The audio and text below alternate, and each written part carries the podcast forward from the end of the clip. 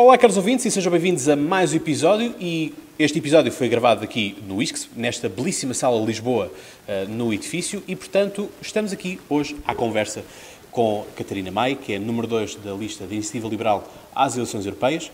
Às vezes não é possível termos o cabeça de lista, procuramos sempre ter aquilo que é o número 2 e, portanto, agradecer também aqui à Iniciativa Liberal, a Iniciativa Liberal que cresceu basicamente ao mesmo tempo que o podcast, aliás, quando a Iniciativa Liberal foi criada, fez justamente um episódio na altura com o Pedro Antunes e com o Kraus, o Alexandre Kraus. Portanto, um grande abraço para vocês os dois, gostei imenso do episódio que uh, vocês fizeram aqui também, não é? E, portanto, a amizade que se manteve por aí. E vamos começar justamente com perguntas do público. Portanto, temos um, a Maria Albuquerque, que nos pergunta, vamos fazer assim uma a uma, porque elas são duas. Um, portanto, a Maria Albuquerque pergunta, portanto, que mecanismos fazer para que haja uma maior interação entre o eurodeputado e o eleitorado? Como é que um eleitorado consegue perceber que trabalho que o eurodeputado está a fazer? Bom, uh, gostava de começar por uh, saudar uh, o, e agradecer o convite e saudar os nossos ouvintes. muitíssimo obrigada.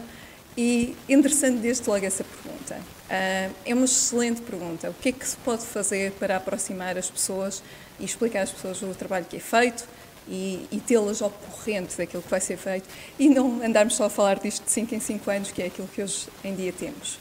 Um, eu acho que há, que há diversos mecanismos de, de, divulgação, quer de divulgação, quer de participação, que hoje em dia existem. E se nós olharmos para o caso de alguns eurodeputados, nós já vemos isso, eurodeputados que uh, têm os seus sites, que vão atualizando, que vão, que vão também estando muito mais perto das populações, portanto, que fazem uh, visitas e viagens, divulgando o trabalho que vão fazendo, onde é que estão responsáveis, sei lá, por exemplo, há diversas comissões e, portanto, mais nessa área. E, um, e portanto, essa é uma forma. Isto também entronca numa questão que volta meia volta anda a ser uh, debatida nestas eleições, que é a questão dos rankings dos eurodeputados. Sim. Portanto, porque realmente aquilo que eles medem é presenças, relatórios, portanto, são coisas que, em última análise, se passam no Parlamento Europeu, portanto, em Bruxelas e em Estrasburgo, dado que aquilo é itinerante, não é? Um, e realmente não é um fiel avaliador se há uh, uma interação repetida, atividade, atividade é? descentralizada. Portanto, eu acho que essa atividade tanto deve existir uh, face a face, como através das redes, através de, de sites, um, como também, pronto, terá de existir a atividade parlamentar normal, não é? Mas um, também penso que hoje, uh, portanto, e dado o nosso público, uh, nós temos algum alinhamento da, da, política, que as pessoas estão queixando, que, enfim, que os deputados estão longe, que os políticos são, são uma elite. Um, e nós fazemos um apelo ao voto, mas realmente a participação política não é meramente a participação eleitoral. A participação política também se dá exatamente por, pela interpelação do deputado, o deputado através de e-mail, através de, dos seus contactos. Os que respondem, porque eu, eu sou sincero, já disse isto muitas vezes, quando estava aqui a marcar vários convites, diziam, mande para o Europarl. E eu disse, o Europarl comigo nunca funciona, porque os maus vão para lá e nunca vejo retorno. Seja do que for. Mas essa é uma mas questão... É, mas é o meio, o, a, meio, a via formal, não é? Claro. Mas essa é realmente parte da nossa responsabilidade. Nós, enquanto eleitos, nós temos de ser responsáveis por aquilo que fazemos e temos de prestar contas. E prestar contas não é meramente no fim do mandato e também ao longo do mandato. Portanto, essa é a minha posição sobre, sobre esta questão. Exatamente. Portanto, é uma coisa que eu sempre vos disse a vocês, caros ouvintes, que é escrutinar sempre os políticos. Portanto, irem-se procurando -se seguir, um, se não querem seguir em particular um determinado deputado, procurarem saber que existe a regra geral das páginas de Instagram, páginas de Facebook, que às vezes são mesmo destinadas à ação europeia, portanto, uhum. descentralizadas, e aquilo que é o Partido Nacional, existe muitas vezes também páginas dedicadas justamente àquilo que é a vida europeia, mas também todos os eurodeputados acabam por ter páginas de Instagram, páginas de Facebook formais, portanto, não as privadas, mas sim as formais, aquelas mais políticas, um, onde partilham justamente a sua, um, a sua atividade e, portanto, muitas vezes vêm a Portugal e pedem para, estar, para as pessoas marcarem encontro também com eles e tudo isso. Agora, indo aqui uma pergunta, justamente de alguém que também veio do Norte, a Catarina Maia veio do Porto, Sim. e aqui é de um grande amigo meu, o João, do podcast Bandeira Amarela. João, estás muito participativo nisto do podcast das eleições europeias. Ele é de Vila Nova de Famalicão. Uhum. E ele pergunta qual é a posição em relação à falácia do centralismo, que não tem sido mais do que uma arma do Porto, para reivindicar em nome do Norte, quando o verdadeiro problema é o litoralismo com o interior cada vez mais esquecido. Qual seria, por isso, a solução em conjunto com a Europa para promover a repopulação do interior e o papel da ferrovia, sendo que esquecer o interior é geograficamente afastar-nos da Europa? Seria um modelo semelhante ao país de Gales execuível para Portugal? Ok. Se quiser que eu volte deixe-me, deixe-me, isso tem aí muitos pontos. Eu posso voltar a ler se uh, mas, mas eu acho que, acho que, deixe-me, acho que, acho que capturei. Ora bem, Uh, sim, eu venho do Porto, embora não seja originária do Porto. Portanto, eu sou um caso daqueles de, que saiu de um sítio que já por si tinha alguma dimensão e que se dirigiu para a macrocefalia, uh, porque eu sou natural de Coimbra e vivi em Coimbra até aos 17 anos. Uh, portanto, um, e, e, é verdade que o Porto se ressente muito de perdas de centros de decisão. Sim, é verdade. No entanto, eh, também é verdade o que o, o, o, João diz, que realmente nós temos um problema de litoral versus interior. Problema esse que é um problema histórico, curiosamente. Eh, se nós formos eh, remontar até o Dom Sancho I, Dom Sancho I é conhecido como o povoador. povoador. E o povoador porquê? porque ele realmente tenta fixar no interior determinadas populações e, por exemplo, nisso funda a Guarda, tirando até um centro de decisão do próprio interior, que era em Idenha a Velha, que hoje em dia é uma pequena aldeia histórica, não é? Um, mas realmente uh, o nosso problema de litoral versus interior é um problema quase desde a nossa fundação. Um, e, portanto, uh, o que não nos exime de responsabilidades. Claro. Não é? Já leva muitos séculos. Já leva muitos séculos que nunca soubemos realmente resolver um, e que será de resolução uh, difícil. No entanto, um, eu acho que uh, o, o, nosso interior tem algumas potencialidades muito interessantes e que, uh, efetivamente, por exemplo, o caso da ferrovia é um fator de, de coesão nacional que se foi perdendo ao longo do tempo porque nós vemos, uh, e, não só, e não só no interior, mesmo no próprio litoral, bastantes ramais foram, vieram a ser desativados uh, em favor de, do transporte individual, meramente, porque não havia propriamente uma alternativa de transportes públicos. Por exemplo, vemos isso no, voltando, passos, por exemplo? Vou, não, não, mas deixe-me dar um, um, exemplo concreto, voltando à minha cidade natal, voltando a Coimbra, em que o ramal da Lausanne foi desativado e nunca foi verdadeiramente reposto e a alternativa que há de transporte público não é uma alternativa viável.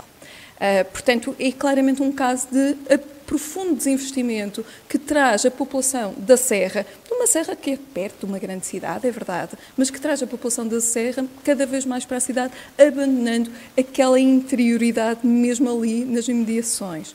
Portanto, é verdade que o, eh, interior está despovoado, mas nós também nunca tivemos uma grande, uma grande densidade populacional.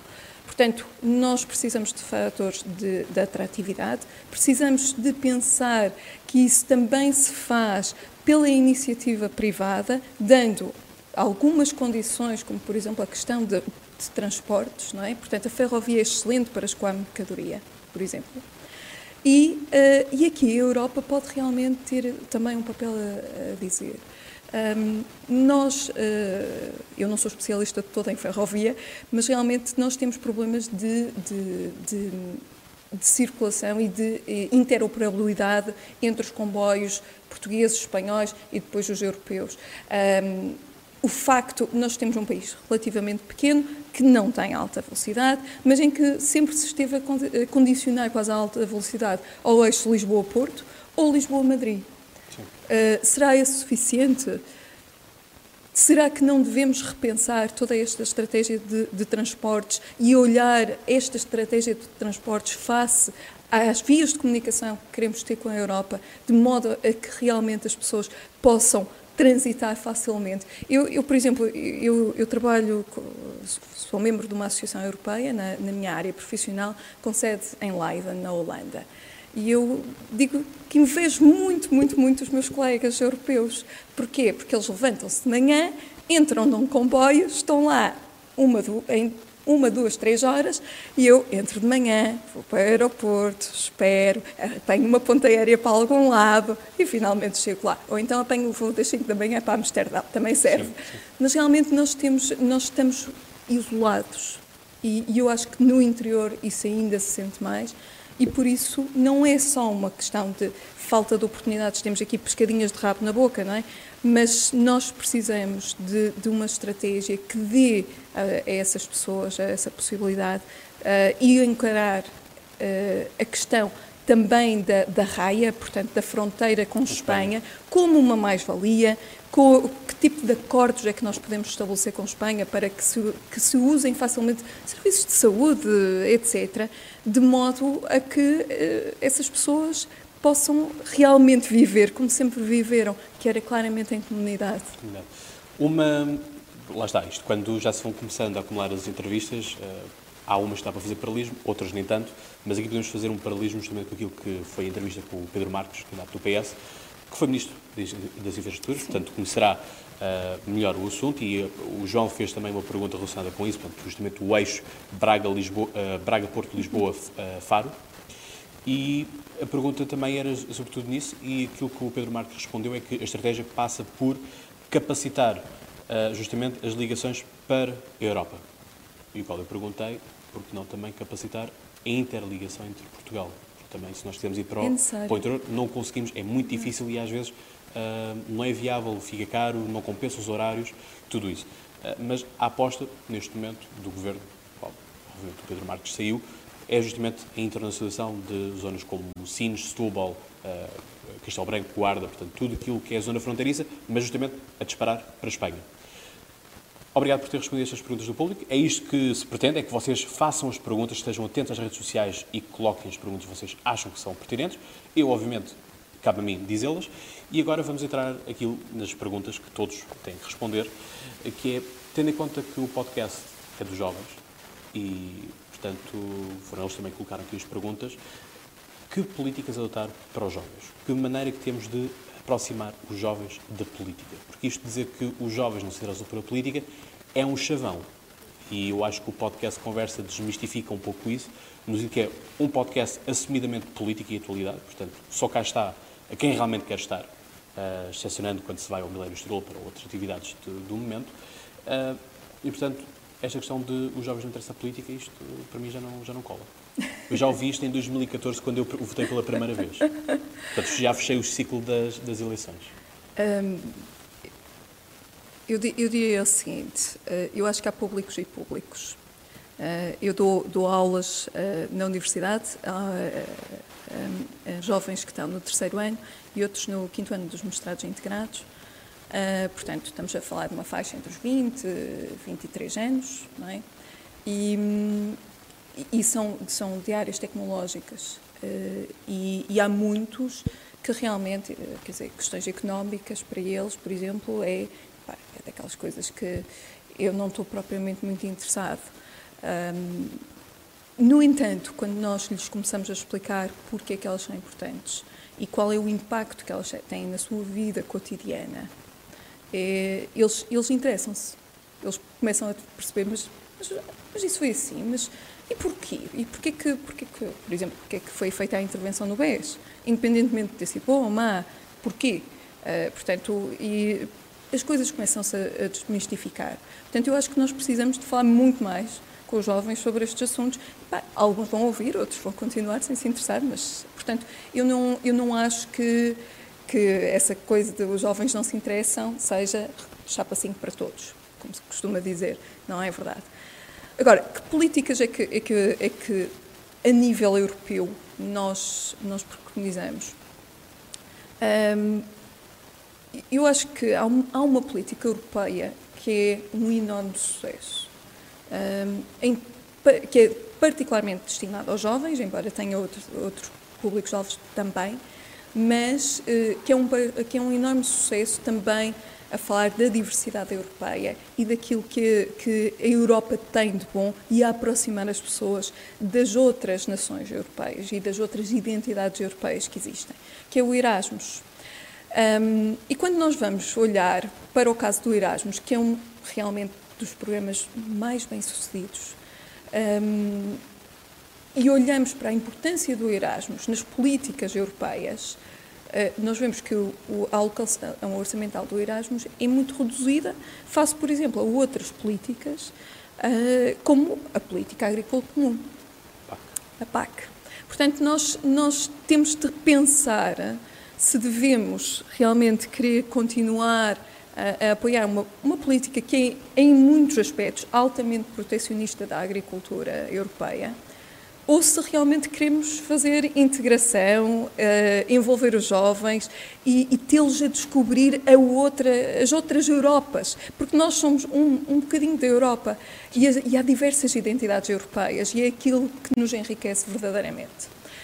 Uh, em segundo lugar, uh, nós na Iniciativa Liberal uh, consideramos que há bastantes barreiras a um exercício verdadeiramente europeu de algumas profissões. E, e deixe-me dizer-lhe um bocadinho já com um caso ao contrário, ok? Um, portanto, imaginemos o seguinte: imaginemos que temos aqui jovens, exatamente deste instituto, que, que, fazem o seu mestrado e que no final do seu mestrado querem fazer um doutoramento para a Alemanha, para a França, para qualquer dos países europeus. Portanto, é um, um, um inscrevem, são aceitos, fazem o seu percurso, fazem as provas, etc. Portanto, e nós não temos, uh, uh, há, há neste momento um certo consenso a nível europeu que a educação europeia é boa e pós-Bolonha, esse consenso ainda é maior, porque estamos todos com um sistema de créditos, etc. Igual, sim. Agora, imaginemos que esse mesmo jovem que se doutorou, uh, portanto, fez o seu doutoramento em, nos quatro anos, doutorou-se, uh, tem oportunidade para concorrer a uma vaga nesta casa. Seja para a docência, seja mesmo até para bolseiro, como pós-doc. Como pós-doc. O que é que ele vai ter de fazer? O seu diploma, que foi emitido, imaginemos, pela Sorbonne, é válido? Sabe-me responder? Eu diria que sim, pelo menos é assim que nos vendem nas faculdades. Não. A resposta é não. A resposta é não. E, e, isso é péssimo. E é não porquê? Ele precisa de pedir um reconhecimento que, que, não é mais nada que lhe porem um carimbo. Sim, essa parte do, da é acreditação, da um, equivalência. Sim, sim. Não é uma equivalência, não é uma equivalência, porque nem sequer estamos a falar de uma equivalência, porque numa equivalência eh, é preciso eu avaliar o currículo científico e efetivamente o que foi feito. Nós aqui estamos a fazer, falar meramente de um carimbo administrativo, que é um reconhecimento de grau. É um mero carimbo administrativo, custa, se eu não me engano, 30 e tal euros ou coisa assim. Portanto, eh, que se pede ou na DGEC ou aqui no, no Instituto. Portanto, para que é isto? Para quê? Burocracia. É uma burocracia e, na verdade, é uma barreira. Isto é uma barreira à livre circulação. É uma educação verdadeiramente livre e que é, hum, digamos, que nós achamos que é equivalente, mas que depois chegamos ao nosso país e nos dizem: não, não, não é porque eu preciso deste papel. Ah, e só pode concorrer se tiver o papel, porque se não tiver o papel não pode concorrer. Portanto, é automaticamente excluído de concurso. Okay? Portanto, este é um exemplo, mas posso lhe dar muitos mais. Há inúmeros exemplos em que uh, não é porque eu tenho um grau em determinada matéria que efetivamente posso exercer a, a profissão noutros países europeus. Portanto, isto é, em muitos casos, meramente corporativista e nós somos contra isso e achamos que um jovem hoje, para exercer a sua profissão noutro sítio na Europa, pode estar sujeito a inúmeras regras de, corporativas que, que, em alguns casos, uh, são altamente protecionistas da, da, profissão e exatamente de modo a levantar barreiras à entrada na profissão. Uh, e, e, nós uh, achamos que dentro da Europa Uh, exatamente como um mercado único de circulação de pessoas, bens, serviços, também temos de ter um, um, mercado de trabalho que não está sujeito a este tipo de regras absolutamente nacionais e, muitos, e em muitos casos altamente discricionárias, porque nem sequer é o Estado que as impõe, é a corporação que as impõe. Portanto, nós, nós achamos que, que, que esse é um, um grande obstáculo hoje a, a, um jovem, porque cada vez mais, para muitos jovens, a sua carreira é uma carreira internacional. É, ou seja, não, não é uma escolha Quantos de imigração. Sim, quantos casais, quantos casais de Erasmus, mas mesmo, mas mesmo sem ser Erasmus, para, para muitos a, a escolha é eu quero ir para fora, 3, 4, 5 anos, para, por uma questão de currículo e porque quero ter outra experiência de trabalho e depois quero voltar. E, portanto, é essa possibilidade que nós realmente queremos, digamos, dar e que as pessoas possam escolher onde querem uh, exercer a sua profissão.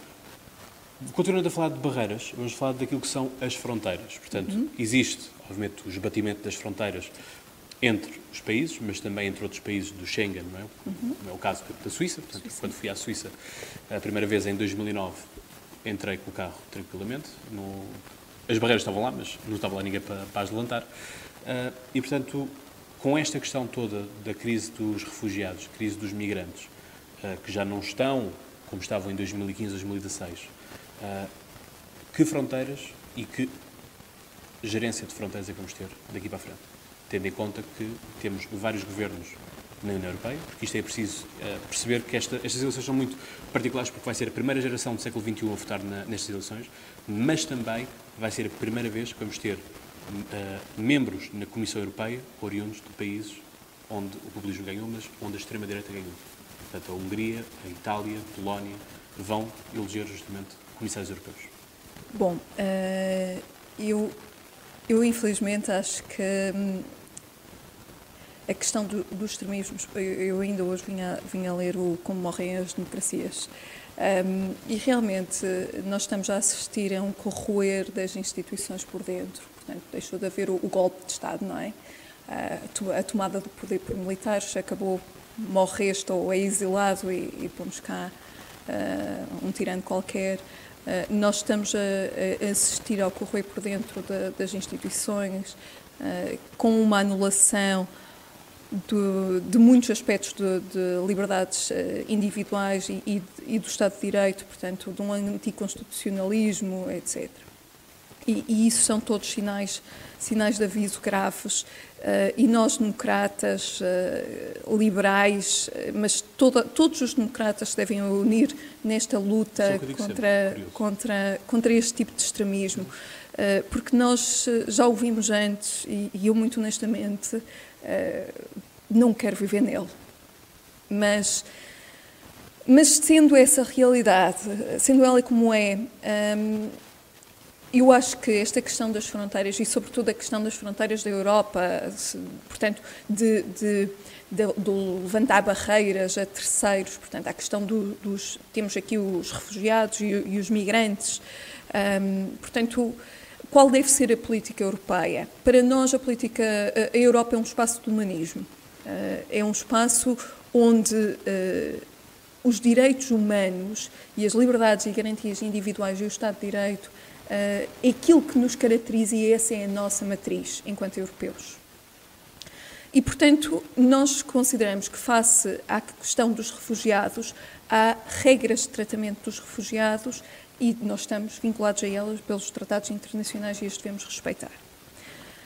E esses refugiados não são apenas os sírios, é? porque temos, infelizmente, eh, pessoas que provêm de outros conflitos eh, também e que procuram eh, um, um, um local de paz e um local de temporariamente escapar a esse conflito na Europa. Uh, é o caso, sei lá, por exemplo, pessoas do Sudão do Sul uh, ou mesmo do Afeganistão, também vimos isso no Iraque. Portanto, um, ehm, temos esse perfil. Depois temos, uh, efetivamente, todo, vários, vários migrantes económicos que, que nos procuram, um, ehm, sobretudo porque estamos, porque somos um, um sítio prosperidade. Sim. Não é? Uh, e, e, e, todos, todos os pais todo, têm a ambição de uh, levar os seus filhos ou de os enviar para um sítio mais próspero. Portanto, esse, uh, mas são dois tipos diferentes de pessoas, porque enquanto que os refugiados tipicamente vêm temporariamente, enquanto o conflito não é resolvido e não há condições para regressar, os migrantes não serão assim. O que acontece neste momento é que nós temos aqui uma, uma confusão e uma via de entrada aberta uh, na Europa. Não interessa, portanto, se a pessoa vem de barco pelo mar, é, entra, é aceite, etc. Nós não podemos ter. Nós, é claro que são tudo casos extremos, são tudo casos, vemos, quer dizer, casos de, de crianças super pequenas, muitas vezes desacompanhadas são, são realmente casos extremos. Os pais morreram da, na travessia também, não é? Muitos casos assim, não é? Ou mesmo que são enviadas desacompanhadas. Uh, portanto, nós, nós vemos casos absolutamente terríveis e, e, todos eles são dramas humanos. Mas nós também uh, não podemos compactuar com o tráfico de pessoas. Portanto, nós, nós, enquanto que a política de portas abertas uh, nós compreendemos e percebemos que, que realmente num, em situações como a que tivemos na Síria e, e, que não está totalmente resolvida, na verdade, uh, é necessária.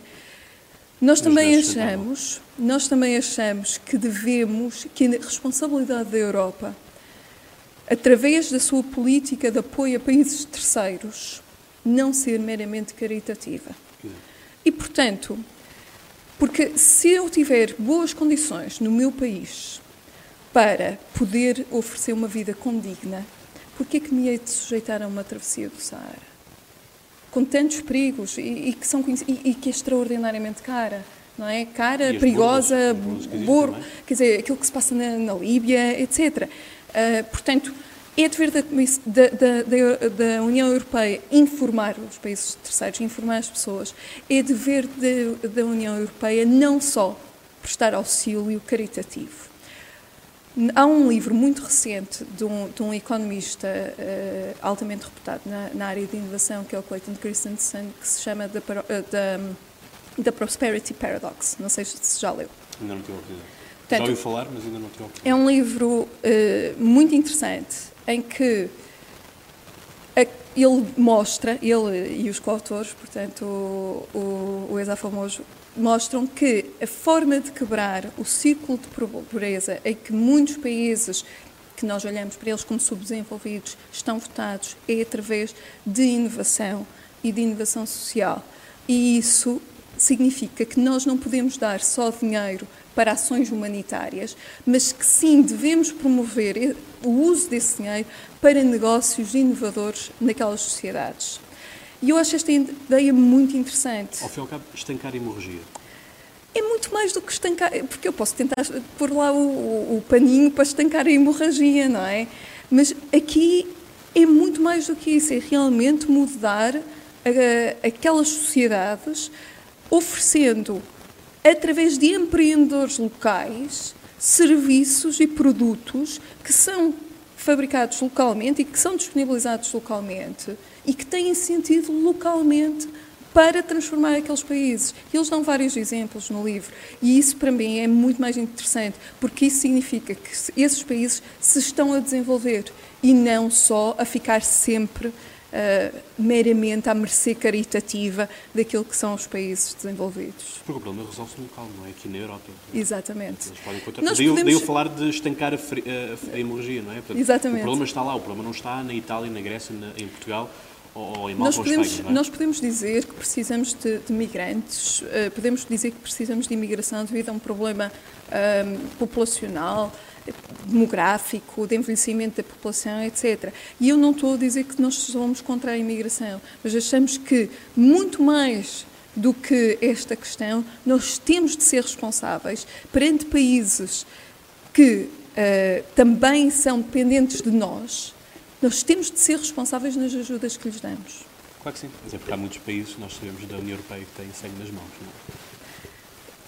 Mesmo assim, Há outros que eh, podemos pensar, sim, há inúmeros países que, que não têm, mas, mas o colonialismo europeu foi muito diferente entre os vários países, não é? Sim, mas, mas eu não falo da questão Portanto... do colonialismo, falo da questão mesmo do, do próprio ah, século okay. XXI. Certo, é? sim, Portanto, sim, sim, absolutamente, Líbia, absolutamente. Uh, não, não, absolutamente não, não sozinho, concordo, não é? mas eu estou a dizer, há claro, muitos que lucraram com isso, não é? E Obviamente. O caso, e o caso da França e da Alemanha são, são paradoxos. Até porque claro. continuam a vender ainda hoje as armas para lá, não é? Sim, Se fechássemos essa, front, essa torneira, sim. Uh, enfim, Já, era, já dava para outro episódio. Já para, dava para, para outro questões, episódio. E temos sim. de ser mesmo muito, muito céleres uh, nisto.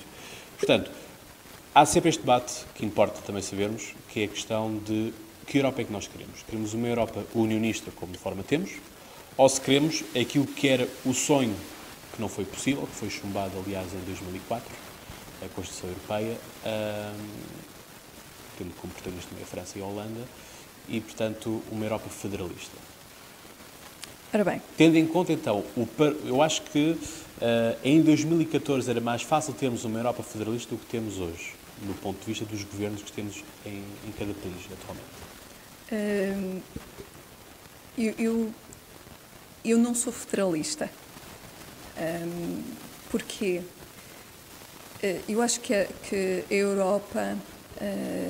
nós nunca vamos ser os Estados Unidos da Europa. Sim. Não por, por, por inúmeras razões. Há questões uh, culturais absolutamente vincadas, uh, há verdadeiras nações, uh, portanto, nós não Países temos. Que ontem, nós não somos, não temos a capacidade de melting pot dos Estados Unidos, nem nunca a teremos.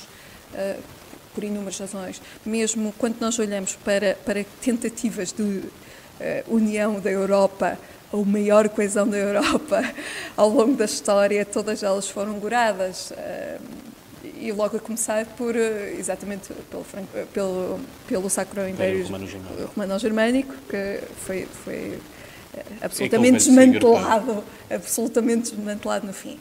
Quase sempre essas tentativas uh, derivam num conflito altamente sangrento.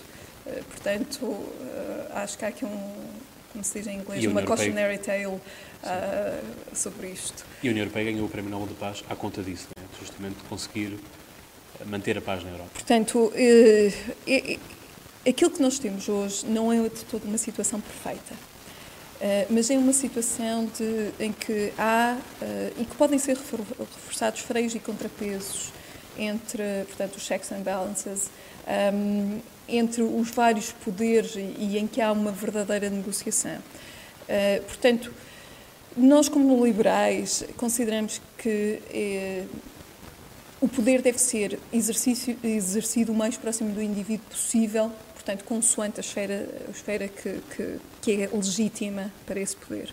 E, portanto, esta ideia de uma Europa muito centralizada, absolutamente federal, um, não é uma ideia com que convivamos pacificamente e que nos agrade. Uh, tanto assim que achamos que, que, não, que estes questão da esfera de decisão supra-europeia e, e, a esfera de decisão nacional deve continuar a existir. Uh, portanto, o, o, o, sonho de um projeto uh, federalista a nível europeu não, não nos agrada. Exatamente porque nós não podemos uh, deixar que haja essa uma uniformidade quase imposta a nível europeu é uma quantidade de povos que têm identidades muito próprias, muito vincadas, tão diferentes. E, no entanto, sabemos todos sentar à mesma mesa, conversar e chegar a, a ações e a consensos. Com custo, sim, mas, mas tem funcionado. Agora, o que nós devemos pensar é como é que podemos tornar estes mecanismos mais fortes e mais diligentes sem prejuízo de quem tem poucas pessoas, ou de, por exemplo, sei lá, rácios populacionais, etc. Sim. Estava agora a lembrar daquela maratona que François Hollande obrigou a Europa a fazer à conta da Grécia, não é? Em que, enfim, os, os assessores e tudo mais, já não sabiam como é que se haviam de colocar nas cadeiras, nos sofás, uh, e deram, deram belíssimas fotografias na altura. Mas esse é exatamente um bom caso de que nós não podemos deixar ficar uh, um país para trás. Não podemos. Isso é uma irresponsabilidade em nível europeu. E se o país quiser ficar para trás? E se o país quiser a sair, questão do Brexit. É o caso, a questão do Brexit é um quer, um quer sair, mas também recordemos que a Grécia também não estava a querer facilitar Sim. as coisas. Enquanto Sim. lá esteve Varoufakis, foi muito complicado uh, lidar com a Grécia. A partir do momento que Varoufakis uh, sai, enfim, até o Siriza já uh, começou a ambicionar e continua a ambicionar ainda hoje, pertencer à Internacional Socialista, tendo lá o PASOK, que basicamente desapareceu na Grécia. Sim, é verdade. Um, por isso é que é tal coisa, repare, quando nós falamos, há bocado falávamos de extremos, não é? Aqui tínhamos um extremo. É do outro mesmo. lado. Em, do em, outro é lado. isso. Em Tínhamos um 2014, extremo. em 2014 a grande Tínhamos ameaça alguém- era a extrema-esquerda. Tínhamos é alguém que não queria negociar, Sim. claramente. Claramente. Agora, se essa era a posição de todos os gregos, não sei, tenho algumas dúvidas. Foi feita, quer dizer, não se chegou àquilo na Grécia que se chegou em Inglaterra, que por, por razões absolutamente populistas, não é? Nós sabemos que a gente do, do referente do Brexit foi, ah, vamos lá ver se eu tenho poder ou Testar. não, não é? Foi testar poder, eh, numa posição absolutamente irresponsável do Cameron. Portanto, eh, isto, quer dizer, ro- roça em irresponsabilidade. Portanto, aquilo E saiu do barco. e saiu do barco, é verdade. Ahm, mas realmente, aquilo que nós temos eh, na Inglaterra, se a Inglaterra quer sair, eh, tudo bem, eu tenho imensa pena. Eu tenho, tenho imensa pena, porque acho que significa que nós também, enquanto Europa, eh, fomos menosprezando alguns sinais. Mas a Inglaterra sempre foi a Inglaterra. A Inglaterra É sempre foi um, um, um bocadinho enfant terrible, complicado. Por isso é que eu Eh, sempre, sempre regras, simpatizei com a ideia do, regras, do Charles de Gaulle. O Gaulle tinha Eu sei. muito, muito forte muito forte contra. é? Portanto, Mas agora, mas aquilo que, mas, mas a construção europeia conseguiu uma coisa na relação entre a Irlanda e a Sim, Irlanda do é Norte e a. Inglaterra, que foi a pacificação daquele país, daque- daquele região. pequeno- daquela região. E isso é, isso é absolutamente inestimável. É algo que eu tenho algumas dúvidas que pudesse ser conseguido sem uma União Europeia ou sem aquilo que nós conhecemos hoje. Portanto, eh, e, e eu acho que esse é um, um dos maiores riscos do Brexit.